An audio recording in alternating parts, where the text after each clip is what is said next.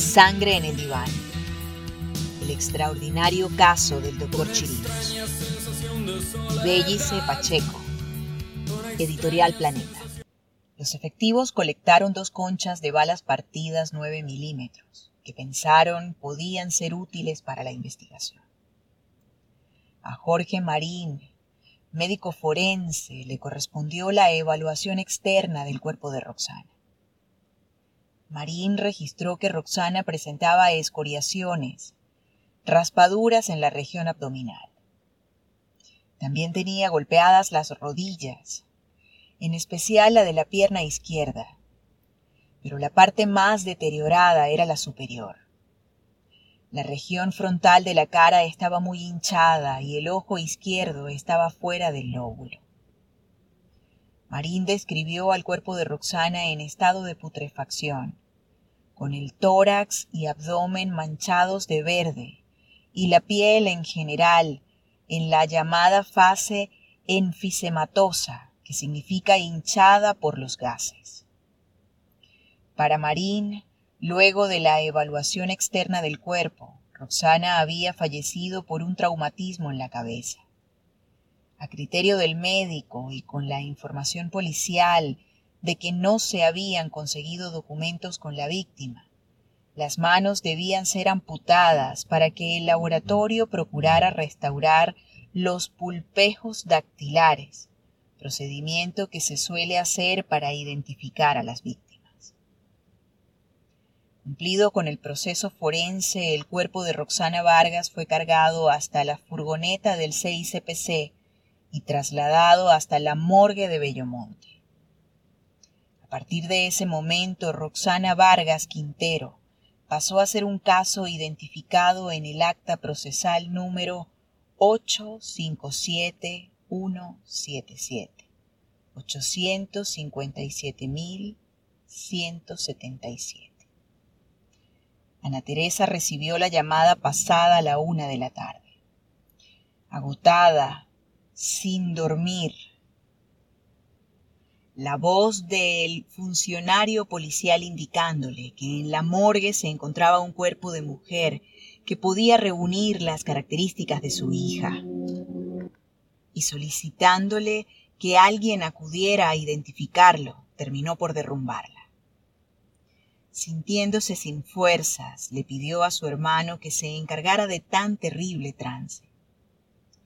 Creía además que debía ser un error que se trataba de otra pobre mujer asesinada, pero no fue así. Los funcionarios de homicidios esperaban por el informe del forense para elaborar la estrategia de investigación. El grupo de policías estaba seguro de encontrarse frente a un homicidio. Una vez identificado el cuerpo como el de la estudiante desaparecida, había que retomar la denuncia realizada por la madre cuando acudió al organismo policial para informar la desaparición de su hija. El protocolo de la autopsia es referencia fundamental en toda investigación criminal. Franklin Pérez fue el patólogo responsable de la autopsia.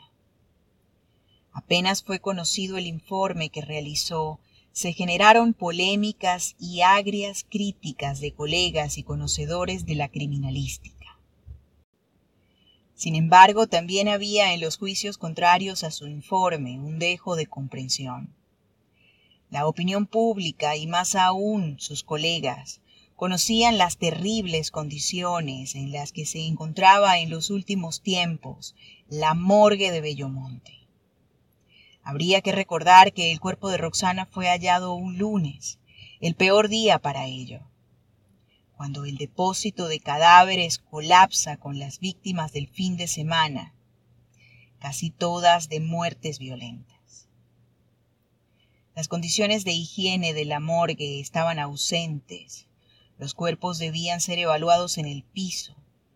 Así fue examinado el de Roxana con precarios instrumentos porque los apropiados se habían ido dañando por el exceso de uso, sin ser sustituidos o reparados. Había sido casi un milagro que en el caso de Roxana se hubiese conseguido con prontitud una furgoneta para trasladar su cuerpo hasta la morgue.